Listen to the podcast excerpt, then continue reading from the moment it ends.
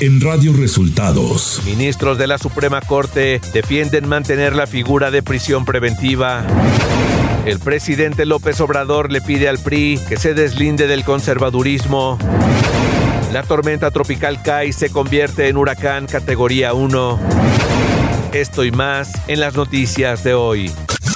Este es un resumen de noticias de Radio Resultados. Bienvenidos al resumen de noticias de Radio Resultados. Hoy es 6 de septiembre y ya estamos listos para informarle Valeria Torices y Luis Ángel Marín. Quédese con nosotros, aquí están las noticias. La mañanera.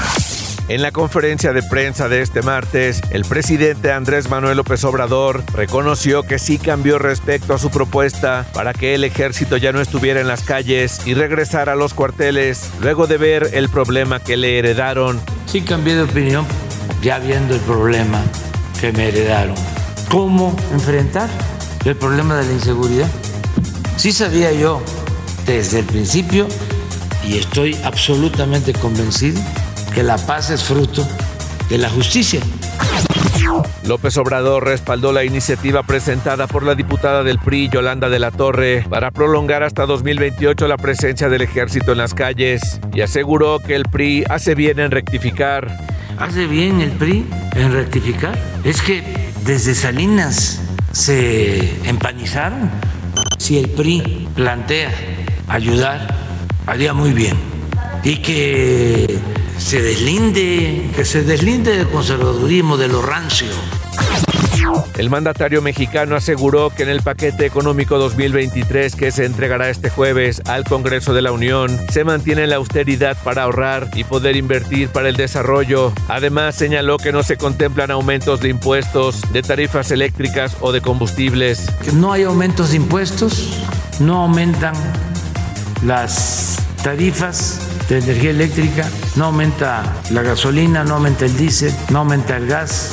Vamos a poder financiar todos los programas prioritarios, tanto los orientados, destinados al bienestar de la gente, la coordinadora nacional de protección civil, Laura Velázquez Ursúa, dijo en la conferencia del presidente que el rescate de los 10 mineros atrapados en la mina El Pinabete en Sabinas, Coahuila, será posible en seis meses. Informo a ustedes que el día de ayer se llevó a cabo una reunión que encabezó el director general de la Comisión Federal de Electricidad, el licenciado Manuel Barlet Díaz, eh, su servidora y los 10 familiares directos de los mineros para explicarles cuál es el alcance de esta propuesta, de este trabajo de ingeniería que va a realizar la CFE para la recuperación de nuestros mineros por medio de este tajo abierto. Radio Resultados Nacional. Cuatro ministros de la Suprema Corte de Justicia de la Nación se pronunciaron en contra de invalidar el artículo 19 constitucional, en el que se incluye la figura de prisión preventiva oficiosa, por lo que ésta seguirá vigente. El ministro Alberto Pérez dijo que la Suprema Corte no está capacitada para invalidar el artículo 19 constitucional, mientras que el ministro González Alcántara reconoció que cambiar esta norma es facultad del Poder Legislativo.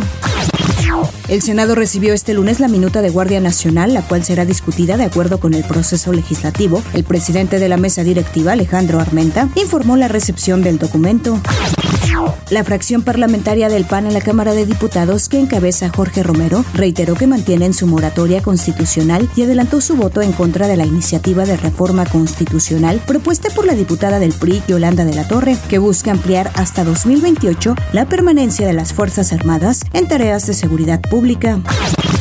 El director general de la Comisión Federal de Electricidad, Manuel Barlet, acudió este lunes a Sabinas, Coahuila, a presentar el plan para rescatar a los mineros. Afirmó que el rescate de restos humanos de excavaciones no es especialidad de la empresa productiva del Estado, pero aseguró que tienen capacidad humana y técnica para el desarrollo de obras civiles, como habilitar una mina a cielo abierto por medio de la cual se intentará encontrar a los 10 mineros atrapados en la mina El Pinabete desde el pasado 3 de agosto. El presidente Andrés Manuel López Obrador se reunió la tarde de este lunes con su gabinete y entre los asistentes estuvieron la jefa de gobierno Claudia Sheinbaum, el canciller Marcelo Brad y el secretario de Gobernación Adán Augusto López. El encuentro inició cerca de las 18 horas y fue para revisar el estado actual de la pandemia de COVID-19. Economía. Los países miembros de la OPEP decidieron este lunes reducir su producción de petróleo en octubre para apoyar los precios ante los temores de una recesión por primera vez en más de un año. Los representantes de los 13 miembros de la Organización de Países Exportadores de Petróleo y sus 10 aliados acordaron regresar a las cuotas del mes de agosto es decir, una reducción de 100.000 barriles en relación a septiembre. Tras el anuncio de la medida, los precios de las dos referencias mundiales de crudo subieron más del 3%. Clima.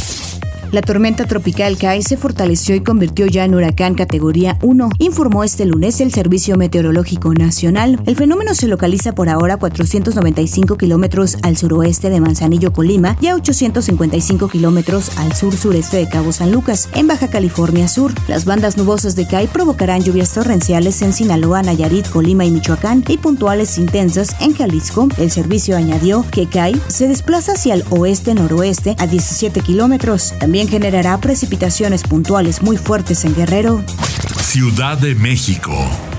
El diputado del PRI, Fausto Manuel Zamorano Esparza, general de división en retiro, es el nuevo presidente del Congreso de la Ciudad de México. Este lunes se hizo oficial su designación como presidente de la mesa directiva en sustitución del diputado de Morena, Héctor Díaz Polanco, para el segundo año de trabajos de la segunda legislatura. Información de los estados. La gobernadora de Campeche, Laida Sansores, dio a conocer a través de su cuenta de Twitter que después de una larga reunión con su abogado, decidieron no tocar el tema de Alejandro Moreno en el martes del Jaguar. Dio a conocer que tiene la audiencia el día 19 de este mes para resolver el amparo que Moreno interpuso para impedir que expusiera más información, por lo que dijo va a abstenerse de hacer declaraciones que pudieran influir en el criterio del juez, por lo que se decidió no hablar más del caso hasta tener el fallo. Las fuertes lluvias ocurridas en las últimas horas en distintos estados han dejado daños en varias partes del país. En Cadereyta, Nuevo León, tres adultos y un menor murieron cuando un arroyo crecido arrastró la camioneta en la que viajaban. En Sinaloa, se cancelaron las actividades educativas en los 18 municipios debido a la presencia del huracán Kai, que afectó también la costa de Jalisco y propició que el puerto de Manzanillo, Colima, fuera cerrado a embarcaciones menores, mientras que aguaceros dejaron incomunicadas a unas 3.000 personas en 27 municipios del estado de Veracruz. Julio Menchaca Salazar rindió protesta este lunes como gobernador de Hidalgo para el periodo 2022-2028. Es la primera vez desde 1929 que un partido distinto al PRI llega al poder en ese estado. El gobernador de Puebla, Miguel Barbosa, anunció que tras el evento del PAN el pasado fin de semana, que consideró un acto anticipado de campaña, no acudirá a eventos con el alcalde de Puebla, Eduardo Rivera, a quien consideró los panistas hicieron daño con esas declaraciones al destaparlo a la candidatura del PAN al gobierno del estado en 2024. Barbosa dijo que sí acudirá al grito del 15 de septiembre porque es un acto nacional, pero indicó que la reunión del PAN realizada el domingo pasado, a la que asistió el líder nacional del partido Marco Cortés, se convirtió en un acto adelantado de campaña del alcalde Eduardo Rivera. Radio Resultados Internacional.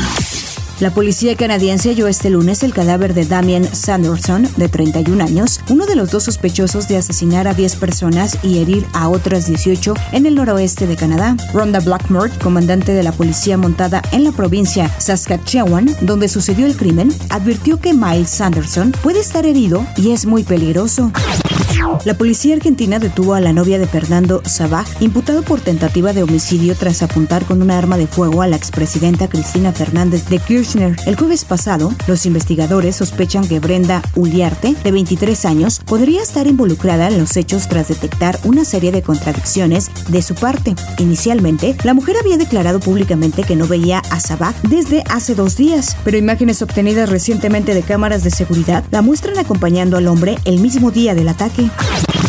China se convirtió en el primer país del mundo en aprobar una vacuna inhalada contra la COVID-19. La vacuna fue desarrollada por la compañía CanSino y tiene ingredientes parecidos a la vacuna inyectada. Usa un adenovirus inofensivo con el código genético que le enseña al cuerpo a luchar contra la COVID. Al ser inhaladas, las pequeñas partículas de la vacuna Convidencia Air proporcionarían buena protección con apenas una sola atomización, según la compañía asiática. Otros investigadores, incluyendo equipos en el Reino Unido y Estados Unidos, también intentan desarrollar una vacuna nasal.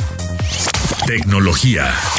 Meta anunció que los dueños de NFT podrán publicar y compartir en Facebook e Instagram sus piezas luego de un periodo de pruebas en el que se habilitó esta función en las cuentas de usuarios divididos en más de 100 países de todos los continentes. La llegada de los tokens no fungibles o NFT al mercado de los bienes digitales ha llevado a que las redes sociales se adapten a la necesidad de sus compradores, pero por el momento la funcionalidad para Facebook e Instagram solo está disponible para usuarios en Estados Unidos.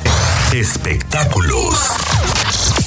Este sábado, el artista The Weeknd abandonó el Sophie Stadium mientras sonaba Can't Feel My Face. Todo se detuvo y la presentación se canceló de último momento. Según relata TMC, la banda había empezado a tocar, pero el músico no aparecía, pues estaba detrás del escenario tratando de buscar una solución porque no tenía voz. Algo le había pasado durante la canción anterior. Aparentemente, se le reventaron las cuerdas vocales. Más tarde, a través de redes sociales, el artista publicó un mensaje: Se me apagó la voz durante la primera canción y estoy devastado. The Whale, un drama psicológico del director Darren Aronofsky, vio a Brendan Fraser pasar por una transformación física, además de ponerse prótesis para interpretar a un hombre que vive con obesidad. Tras el estreno de la película en el Festival de Cine de Venecia, muchos periodistas dicen que podría estar ahora en juego una nominación al Oscar para Fraser. De hecho, la película fue tan gustada que recibió una ovación de pie de 8 minutos en el estreno. Los actores, Champagne y Ben Stiller, aparecen en la lista negra de ciudadanos de Estados Unidos cuya entrada está prohibida a Rusia. Se impone la prohibición permanente al ingreso a Rusia a un nuevo grupo de miembros del Congreso de Estados Unidos, altos funcionarios, empresarios y expertos, así como representantes de la esfera de la cultura, señaló la diplomacia rusia en un comunicado. Deportes. Los Diablos Rojos del México emitieron un comunicado de prensa luego de que los Leones de Yucatán solicitaran a la Liga Mexicana de Béisbol una investigación por manipulación en las tomas de la transmisión de televisión, acusaciones que la novena capitalina califica sin fundamento. Incluso aseguran que dicha investigación arroja que no hay evidencia de lo aquejado por el equipo yucateco. El tenista estadounidense Francis Tiafo venció este lunes al español Rafael Nadal, que se despidió del abierto de tenis de los Estados Unidos tras caer 3 sets a 1, mientras que el español Carlos Alcaraz, ubicado en la cuarta posición de la ATP con solo 19 años, se impuso al croata Marin Cilic en un partido que terminó a las 2.23 horas. Con este resultado, Tiafo y Alcaraz avanzan a cuartos de final en el US Open. Y hasta aquí las noticias en el resumen de Radio Resultados. Hemos informado para ustedes Valeria Torices y Luis Ángel Marín.